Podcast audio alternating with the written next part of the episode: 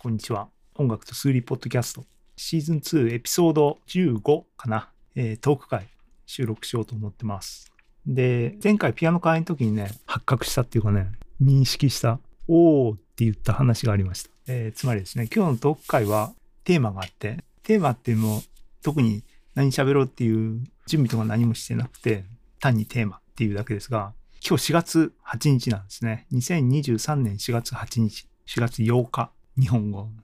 フルエントな日本語としては4月8日と言いますね。えっ、ー、と、ちょうどね、1周年、ジャスト1周年ですね。音楽と数理ポッドキャストの。音楽と数理ポッドキャストシーズン1、エピソード1、音楽と数理とは、All of You っていう第1回ですね、エピソードが公開されたのが2022年4月8日でした。なので、思えば長くっていうかね、あっという間1年、もう1年経ってるじゃんっていう気持ちと、まだ1年かと、ね、あの、いう気持ちと、いつもまあこんな感じですけどね。っていうので、昨日ね、4月7日に前回のエピソードピアノ会はリリースで、リリースタイミング的にはそこが1周年記念かなって言ってたんだけども、ピアノ会だったんでっていうんでね、あの、1周年記念エピソードは今日収録に持ち越そうっていう風に言ってた通りで、今日は1周年記念。ちょっと振り返ろうかな。振り返ってばっかりかな。はい。えーね。これって、例えば、聞こうと思ったら何で聞けばいいの？ミュージックプラストーク OK? ミュージックプラストークってもう、あれですよね。2023年年明けてから、あの、審査に一回ね、お前ダメってリジェクト食らってからもうやってらんねえ っていうよりも誰も聞いてくれてないんで、ミュージックプラストークっていうフレームワークでリリースしたエピソードは、その時も説明したけども、サーキュレーションの方法が、まあ音楽楽曲を含んだコンテンツであるっていうので、まあ仕方ないっていうのは当然仕方ないんですけども、っていうのはあってね、あるんですが、普通のポッドキャストエピソードと違う配信経路になっていて、本当にね、頑張って作っても、視聴回数がね、0とか1とかですからね、もう、もういいやと思って、音楽会っていうのは別な形式でね、あの、YouTube のプレイリストで音楽を並べて、それに対するトークを、ポッドキャストのエピソードにするっていう風に切り替えましたね。で、以前は、だから音楽を紹介する音楽会っていうのと、音楽に対する話をする裏会っていう構成にしてたんだけども、裏会を音楽会っていう風にして、早3ヶ月っていう感じになってますが、その記念すべき第1回は音楽会、ミュージックプラストーク会でしたね。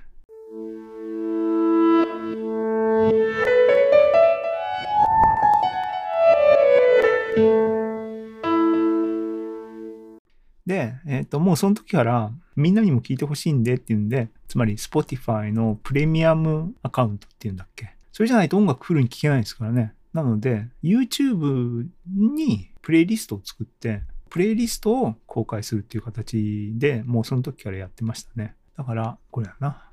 ちょっと聞いてみようか。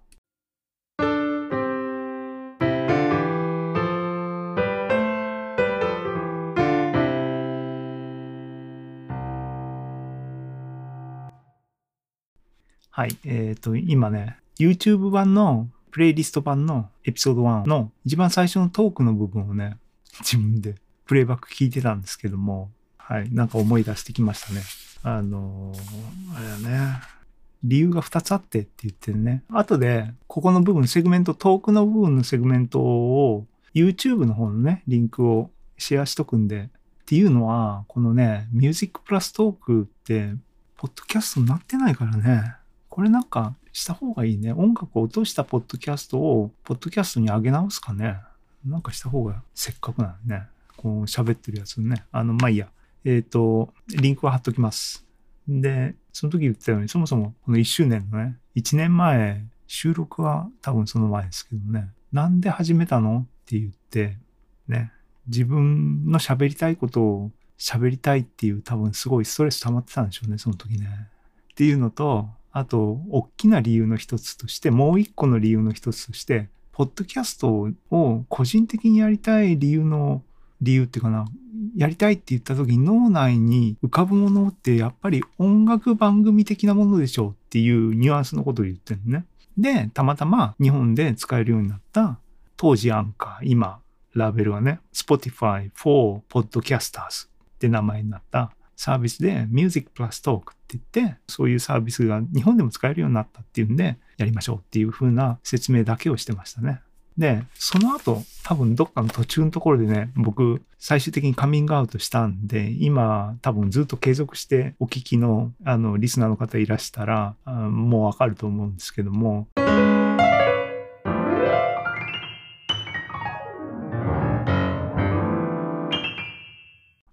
頭の中で自分がやりたいポッドキャストで音楽と数理っつって、まあ音楽が頭の片隅に占めてる。どんな番組をしたいんだって言ったイメージってやっぱり音楽番組的なもので、具体的に言えばサウンドストリートだったんね。火曜日ね。当初からね。だから喋り思ってることを思ってることをっていうのかな。喋り半分音楽半分みたいなもんでしたよね。あのね。坂本龍一のサウンドストリートね。どれくらいのトークの比率だったか覚えてないけどものあそこで喋ってる坂本龍一の喋ってる内容とか喋ってることを、えー、中学、高校あたりの少年のね、心に多分響いて、響いたんですね。で、そう。だ今回のこのエピソード15、トーク会、えっ、ー、と、音楽と数理ポッドキャスト1周年なんですけども、タイミング的にね、そう、坂本龍一さんありがとうございましたっていう回でもあるなと思ってね。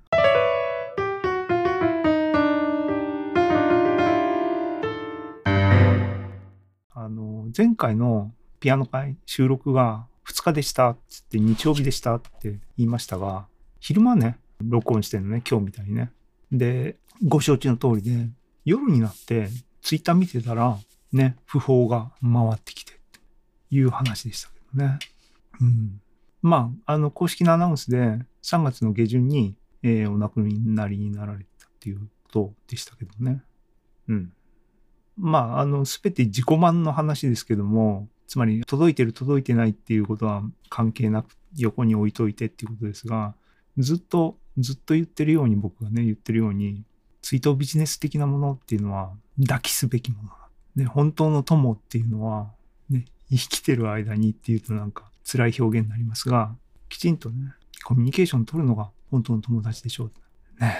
あの、いう意味で、半ば意図的に、ようやくね、カミングアウト途中で、このね、音楽とスリーフォトグラスの途中で、サウンドストリートの影響が大きかったよっていうのは言ったし、坂本龍一特集もね、音楽界でね、できたし。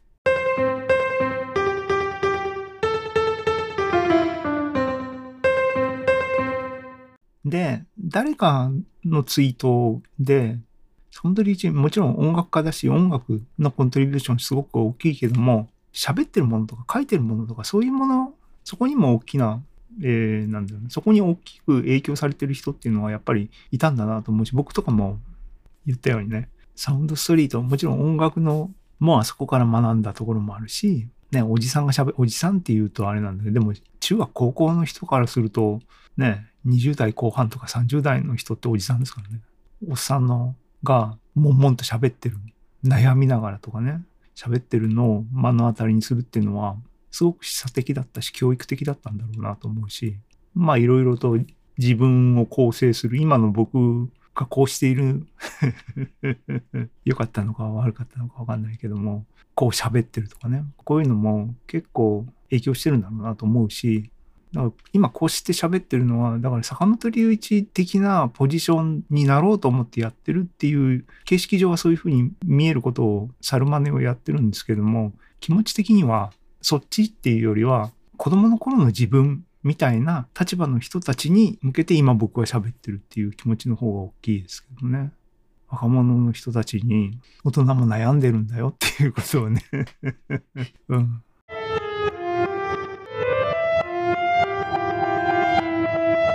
っていう、あれだね。えっと、第1回のエピソードは、そういう話をしてたね。で、あれだね、思い起こすと、ここでね、音楽と数理のテーマって言って、All of You のトランスクリプションをね、最初のイントロのところのビレバンスのイントロを財布して、そのコードを並べてアレンジし直したものって言ってて、ピアノで弾こうとしたけども弾けないって言ってたね。でも、ここから多分、スタートして、スタートしてっていうかな、もちろんそれ以前からなんだけども、可視化するっていうかな、見える化してっていうかな、することによって、えっ、ー、と、昨日のピアノ会でもオールオブユーおさらいしてたよね。うん。あの、亀の歩みですけどもね、前に進もうともがいてるね、僕はね。うん。だから、あの、音楽ツーリポッドキャストやってよかったなと思いますね。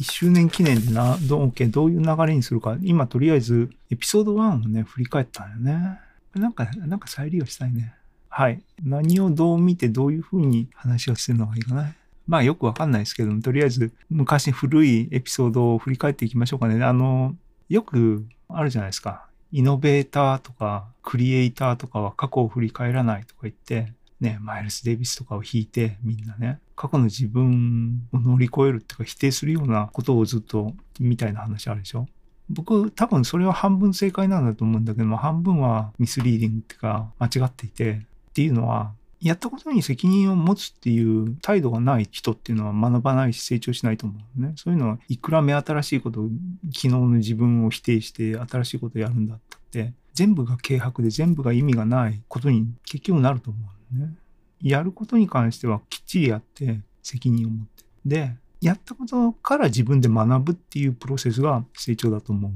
で、そう過去を振り返ることは僕はそれ自体悪いことじゃないと思う、ね。一つ達成したことに安住することが悪いことだと思う、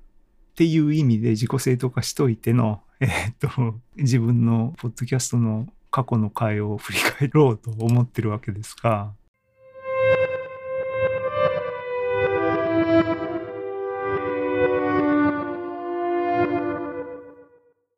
ピソード1はだから残念ながらっていうんでミュージックプラストークになってますが、エピソード2、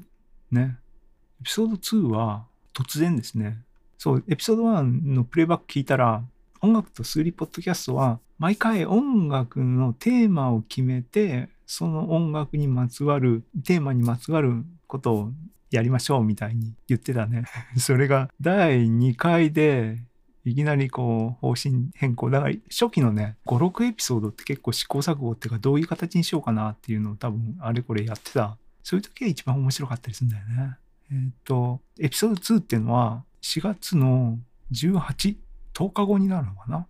ああ、月に2本ぐらいの、2週間に1回ぐらいの構成だと負担がとりあえずできるかなみたいなことを言っとるね。で、そう、いきなりね、裏表みたいな2回に1回音楽的な回と喋りの回みたいな風な構成にしようかなとか言ってますね。で、このエピソード2が、いわゆるトーク回っていうかな。最初の喋りの回っていうことで、最近の読書からみたいな話をね。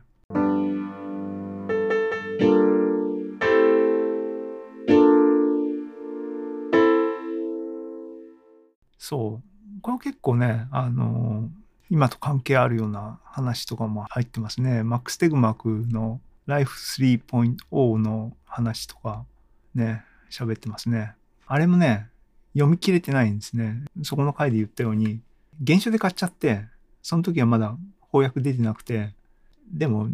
ね、英語を読むっていうのは、それこうね、大変なんで、なかなか読めない読めないって置いてたんだけども、手に取る場所に置いてたんだけども、なかなか進まないって言ってて、ふと気がついたら翻訳が出てて、でも意地になって、変わんぞ、原書読むぞって。でもずっと進まなくて、ある時にね、パッともう見切って、一番大事そうなところは何だって思って、一番最後のコンシャスネスの部分を読んで、なんかちょっと地平が開けたっていうかね、気持ちがスッキリしたっていうかね、っていう話をしましたね。どういうふうにスッキリしたのかっていうのは、今、再び沈んでる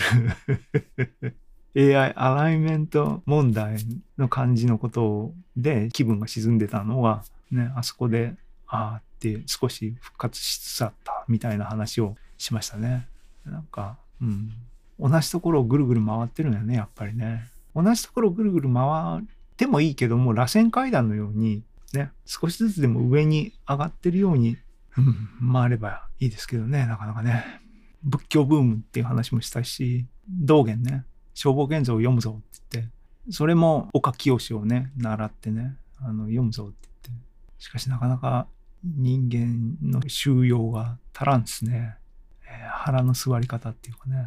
うん。日々自分は小さい人間だなっていうのは自覚しながら生きてますが、まあ自覚してるだけマシだよね。っていうのは置いといて、そうね。うん。ああ、ショート回って言って、ララライン F。ここ多分初めてピアノ弾いてるね。そのピアノを晒したんかな。いろいろね、これを始めて、今まで自分でできないと思ってたことをできないっていうのはね、カミングアウトできないみたいなセンスね。一人でこそこそやってる部分はずっとやってるんですけども、ね、基本オタクよりの性質のあの人間、内向的な人間なんでね。だけど、自分を肯定して、その現れとして晒すみたいなね。これは多分なんだろうな、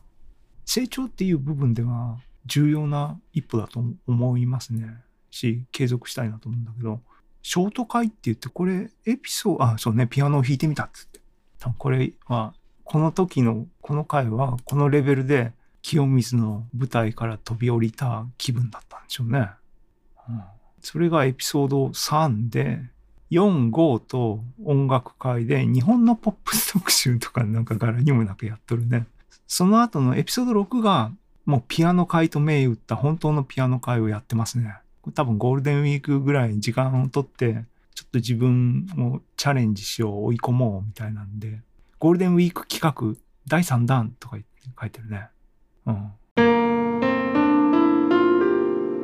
そうそう、あのね、前回、先週ピアノ会で最新のピアノ会収録したんですけども、自分自身で聞くために録音もしてるし、さっきも言ったようにね、トークの部分も昔自分がどういう風な考えを持ってたかとかっていうのは、そこから学ぶところとかあるわけで、安住するっていうのはダメだけども、学んでみたいな話ね。そう、可視化するっていう意味で、記録を取って公開してるね。未来の自分に対して公開してる。同時に他の人も見たかったら見ていいよっていう ブログを書いてるのと同じメンタリティねっていうことね。なんだけど、ピアノの、やっぱり、どれぐらい成長したっていうか、変わったみたいなのを確認したいと思って、ポッドキャストエピソードになってるから、それ聞けばいいんだけど、自分でね、自分の喋りが硬いなと思って、ピアノの部分だけ聞きたいよって、前回の収録を整理してる時に思って、もう、カーッとなって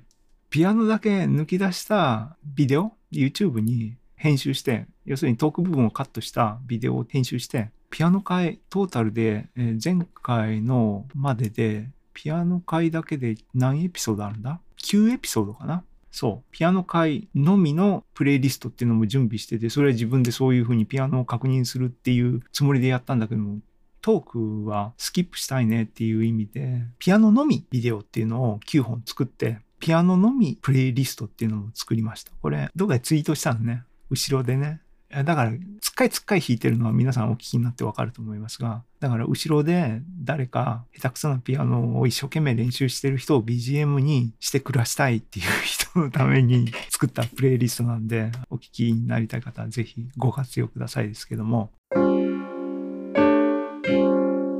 ね、そういうシーズン1エピソード6、去年のゴールデンウィークの時に僕が今の自分の状態、ライフワークみたいなもんですからね、僕ね、ピアノは小学校に上がる前に、ご近所のピアノの先生のところに、1、2回お試しっていうか様子見で行ったんだけど、多分ピアノじゃないなっていうことになって、エレクトーン教室に小学校4年間ぐらい通ってって話しましたけども、で、4年生で結局僕は真面目にやらないタイプだったからもうやめてっていうんで、で、多分、なんだ、僕のその頃の気分っていうのは、なんでエレクトーンなんだろうと思ってたのね。ピアノをやりたかったなっていうのはずっと多分思ってて、今この年になったら、いやいや、エレクトーン教室ってあれかなりジャズ寄りだったねってアドリブとかさせたりとかして、あれ真面目にやってたら面白かったのになって今は思ったりもしてますが、そう、ピアノ、ピアノをやりたかったなっていう気持ちが盛り上がって、大学に入って一人暮らし始めた時に電子ピアノ買おうと思って、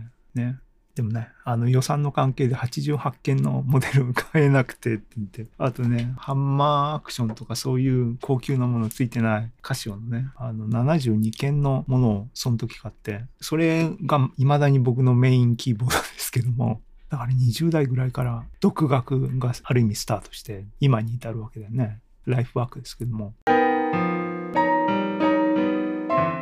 それね、状態をやっぱり可視化しないといけないねっていうのは、録音しろって言ったのは、ポール・ブレイがなんかそういうことを言ってたっていうのを、何か多分ジャズライフかなんかで読んだ記憶があるだけできちんと減点っていうかね、本当にポール・ブレイだったのか別な人が言ったのか。自分の記憶が結構当てにならないのはね、いろんなシチュエーションで最近目の当たりにしてますけどね。だから、このね、音楽と数理ポッドキャストはそれはそれでよかったなと思うんだけど、最近最近っていうか、僕まだ読みかけですけども、今読んでる、ね、最近の僕のテーマね、自分を鍛えろってことね、自分の脳みそを鍛えろ。自分のことを横に置いといて、機械 AI をトレーニングするとか、自分が努力するのを横に置いといて、機械、コンピューターにさせて楽するとかっていう、そのメンタリティを持ってるような人からは、クリエイティブなこと生まれないでしょと。なんか積極臭いことばっかり言ってますけども。でも、そう真面目に思うのね。だから、ツールはツールで積極的に使うんだけども、それは自分が楽するためじゃなくて、自分は自分でね、鍛錬するんだけども、それでも足りない部分を使えばいいんだよね。そういう人ってあんまりこう見えないよね。あんまりいないよね。いない、僕の目の前に目に触れないだけなのかどうかわかんないですけどね。そういうのも、あの人は人、自分は自分なんで気にしなければいいんですが、なかなかね、精神的に穏やかに なれないんだけどね。あれだね。もっとこう、道元、正法眼蔵読まなきゃいけないね。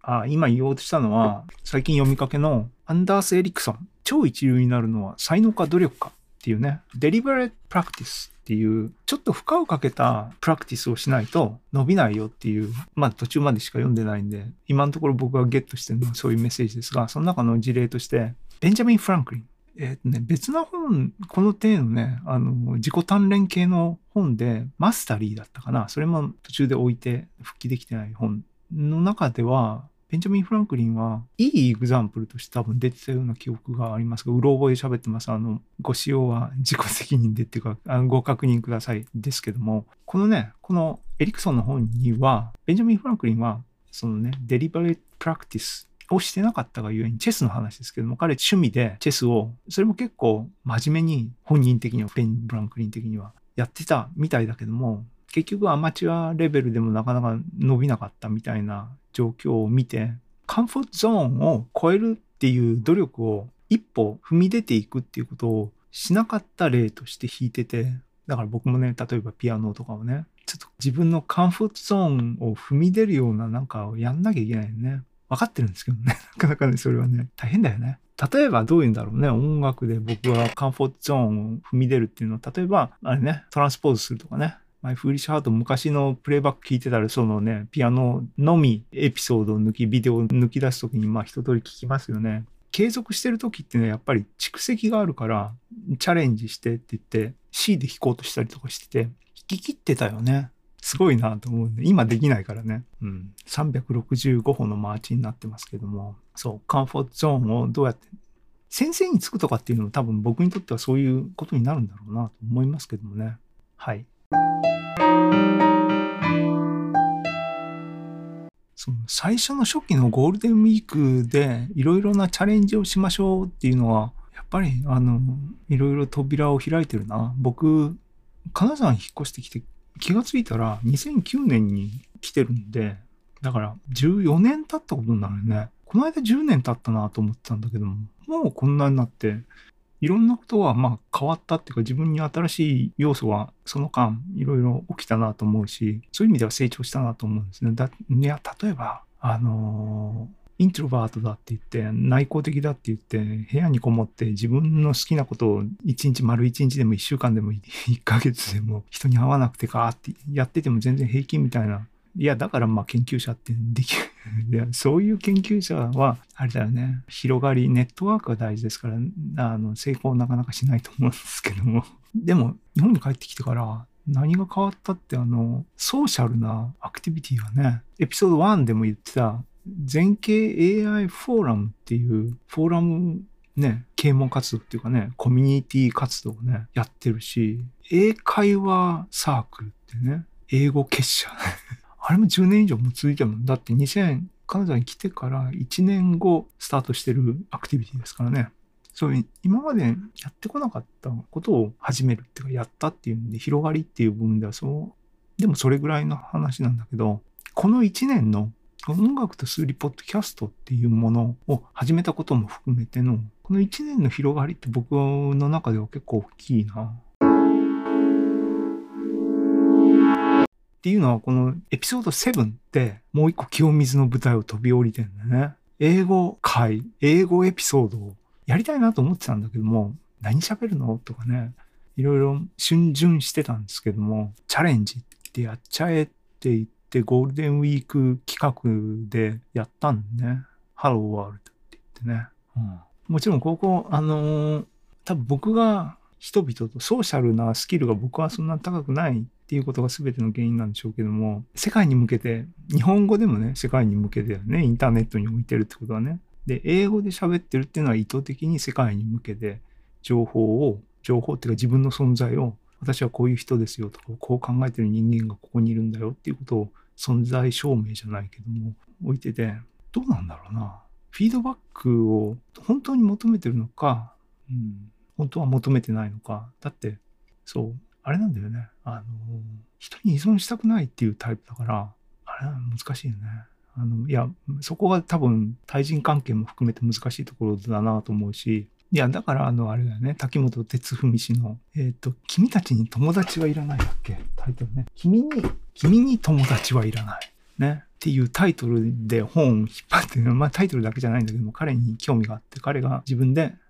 自分でいい本だって自分で言ってたかな。少なくとも自信、自信っていうかな。自分で推してた、彼が推してたビデオを見てて、っていうのがあって、僕は買って読んで、すごく共感してっていう本がありましたけどね。君に友達はいらない。うん、僕も友達は、てか、友達っていう言葉で表現されるものは何ですかっていうと、おほほっていうね、社交上でおべっかを使い合うみたいな友達っていうのはいらない。みたいな話ね。うん。まあ似たようなことは、あの、宮台最近言ってますよね。うん、まあいいや。うん。なので、うん。フィードバックがないから音楽と数理ポッドキャストをやめますっていうことは全然ないんですが、ただ、例えば僕がここで今ね、英語で喋ってるから世界に発信してるんだって、お前本気で言えんのかって言われると、どうかなっていう保留がつくなっていうぐらいのあの話なんですけどね、うん。つまり聞かれてないものをそれで本当に発信してるっていうか、やってるって言えるのっていうね。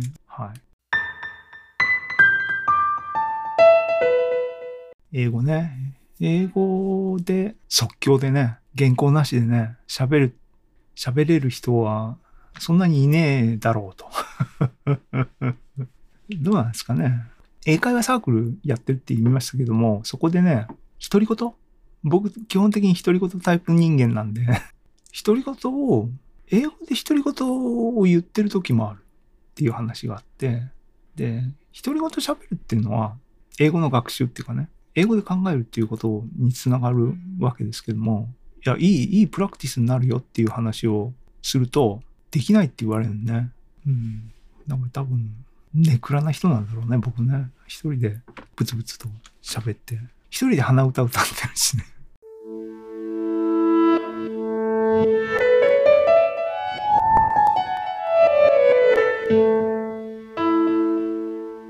はい。ああ、トーク会とかね。エピソード8、エマソン紹介してますが、あんまり共感を得られてないみたいだな。視聴回数とか見るとね。若い頃の僕をかなり刺激したっていうか、後押しした、あれですけどね、エッセイですけどね、自己信頼ぐらい。あと、アメリカの学者だっけ？アメリカンスカラー。その2本、その2本しか僕基本的に読んでないっていうか読めてないんですけども、まあそれで十分と思ったんですけども、エマソンね、ラルフ・ォールでエマソン、おすすめです。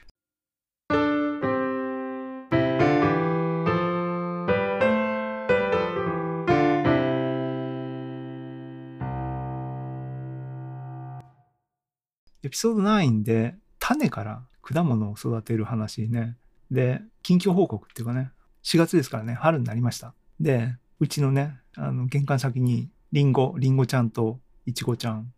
ちゃん付けして。だってもうね、僕にとってはもう何年になるんだ？リンゴは、リンゴちゃんは 最初のリンゴちゃんは2回冬越えてんじゃないかな。リンゴちゃん3本あって、2本はその今年3年目。だから2年もの。で、1本は去年芽が出て、今回初の冬越しをしたやつかな。2年目のやつはもう葉っぱが出てきて、おはようございますって感じなんだけども、1年目のやつはちょっと遅めだね。ちょっと心配してたんだけども、でも葉っぱ出そうな感じなんで、よかったなと思ってますが、リンゴっていつ実がつくんだろうねっていうのはずっと問いかけてますがね、皆さんからのフィードバック来てないんで、果樹園とかさ、河原とかに金沢もありますけども、リンゴとかあるよね。あの木、ね、挿し木とかそういうことを、テクニックを使ったりしてんのかなよくわかんないけどね、どれぐらいで実がつくんだろうな。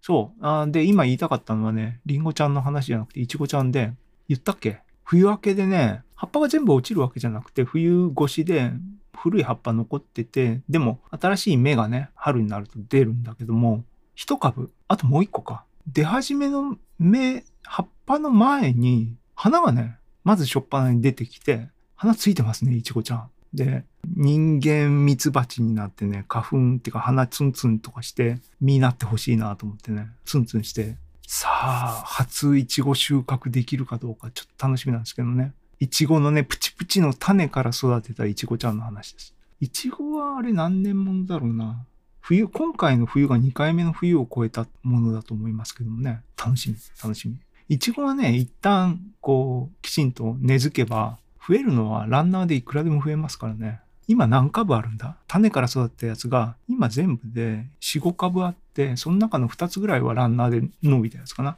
みたいなね。園芸っていうかな植物っていうかなはい、してます。えっ、ー、と、ぬか漬け、ぬか床も、あのね、気を抜かないように一生懸命混ぜてますが、漬物の消費量がね、そんなに多くないんで、空のぬか漬けをただ混ぜてるだけの日々が続いてますけどね。そういう日々を、日常をね、進めつつやってる。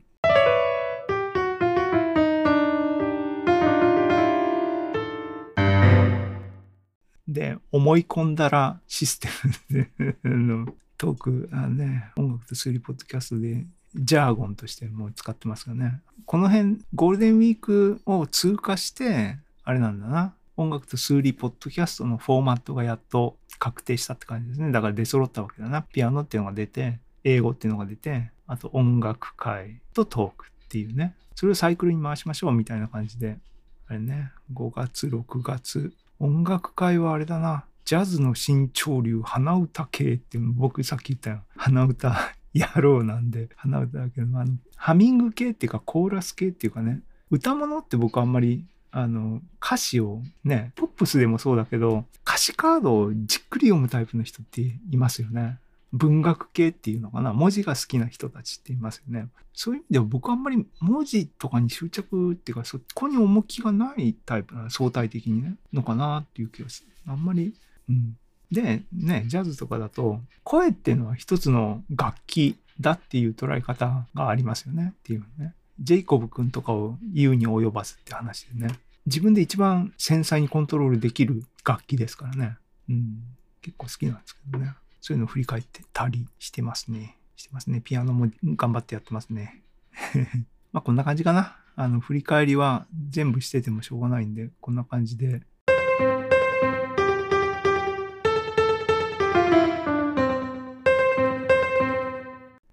いい習慣っていうか、いい生活の中に新しいものが取り込まれたなと思って、それが1年継続、継続するっていうことは僕やっぱり大事にしたい要素なんで、これ、あの、さっきの話でね、やるんだったらきちんと責任持ってやるっていうことはどういうことかっていうと、一回きりで、はい、終わりみたいな無責任なことはしないで、やるんだったらきちんとやりましょう。継続して、みたいな。それで、こう、がんじがらめになっちゃうと、それはそれで問題なんですけどね。だからまあ、プラスとマイナスきちんとコントロールしながらってことなんでしょうけどね。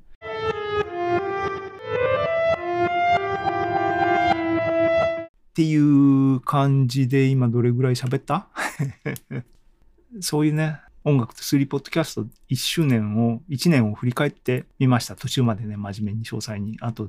あ のもうスキップしましたが。で、さっきも言ったようにね、このエピソードは、音楽と数理、ポッドキャストのエピソードとしては、やっぱり坂本龍一ありがとうっていうトリビュート会にしたいなと思いますが、ね、ポッドキャストは自由にするっていう意味で、今ね、まだ一筆も書いてないんだけど、エッセイ集を出そうと。来たる、えー、5月後半下旬から始まる技術書店にこの音楽と数理ポッドキャストのトークを文字起こししたエッセイをエッセイ集として見た目文庫本として文庫本を出したかった出したいっていうモチベーションでね縦組のね縦書きのねで英語会があるからね左開きの後ろから読むと英語のエピソードが続いて普通に右から読むと右から読む、左から読む、これ正しい表現になってるね、あの、読むと、縦書きの日本の、日本語で喋ってるエピソードの書き起こしをベースにした、ね、喋り言葉をやっぱり書き言葉に変えた方がいいよね。まだ何も考えてないですけども、それの、を構想していて、エッセイ、音楽と数理、ポッドキャストは自由にするっていうタイトルは決まってて、表紙は作った。ツイッター見てください。表紙は作った。で、あの、自己満的になんですけども、個人的には坂本龍一さんに捧げる本にしたいと思います。このポッドキャストも、だから最初のエピソード1を聞いたら、言外にね、坂本龍一のサウンドストリートを俺なりにやりたいっていうことを叫んでますから、そういう叫びが聞こえてきたんで、自分自身にもそうだなと思って、そういうふうにしようかなと思ってます。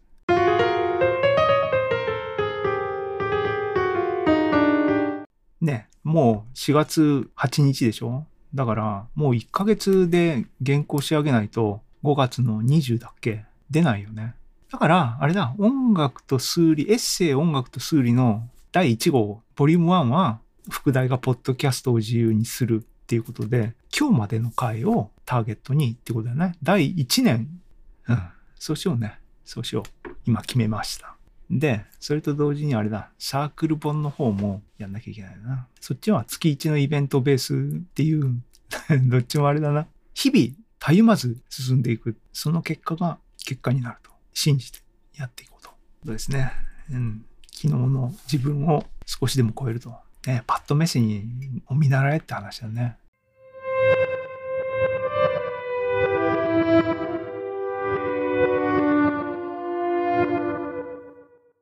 はい。えー、取り留めがないですけども、ちょっとね、まあいろいろ疲れが溜まってるのもあるんで、あの、音楽と数理ポッドキャストは、 deliberate practice じゃないですからね。このポッドキャストが僕がやりたいことではなくて、これはあくまで息抜きっていうかな、ブログみたいなのでね。ここに乗っけてるコンテンツが僕がやりたかったことで、ピアノを弾くとかね、ものを考えるとかね、なんでっていうんで、最後に言い訳してるけども、無理せずにね、やっていきたいなと思います。皆様もたゆまず、でも無理せず、有意義に、前向きに、ほがらかに、優しく、穏やかに、ね、平和と愛を忘れずに、すぐに忘れちゃいますからね。目の前のことでね、大きな話とかね。うん。金沢もね、明日、県議会議員だっけ？投票ですね。うん。宮台とかはもう、投票とか選挙とか、そういうので、どうこうなる状態はもう、とっくに通過してしまったよみたいなことを言ってて、じゃあ何？って言ったら、彼が言ってるのはね、コミュニティ的なことだよね。本当の仲間。だから竹本哲文はね、本当の仲間っていうのをリアルのね、そこが大事なんだよって、まあ、そこしかないんだよってことなんだろうけど、OK、いや、前向きに締めようと思ってこうななるのは良くないね。っていうことで、まあ、このポッドキャストも、だからね、内向的な、内向的っていうのかな。人に依存したくないって言ってる僕ですら、そういうニーズっていうか、コミュニティとかね、人と人とのつながりっていうのが大事だって思うぐらいなんだよっていうことなんだろうね。きっと結果としてね、無意識にいろいろやってるんだけどもね。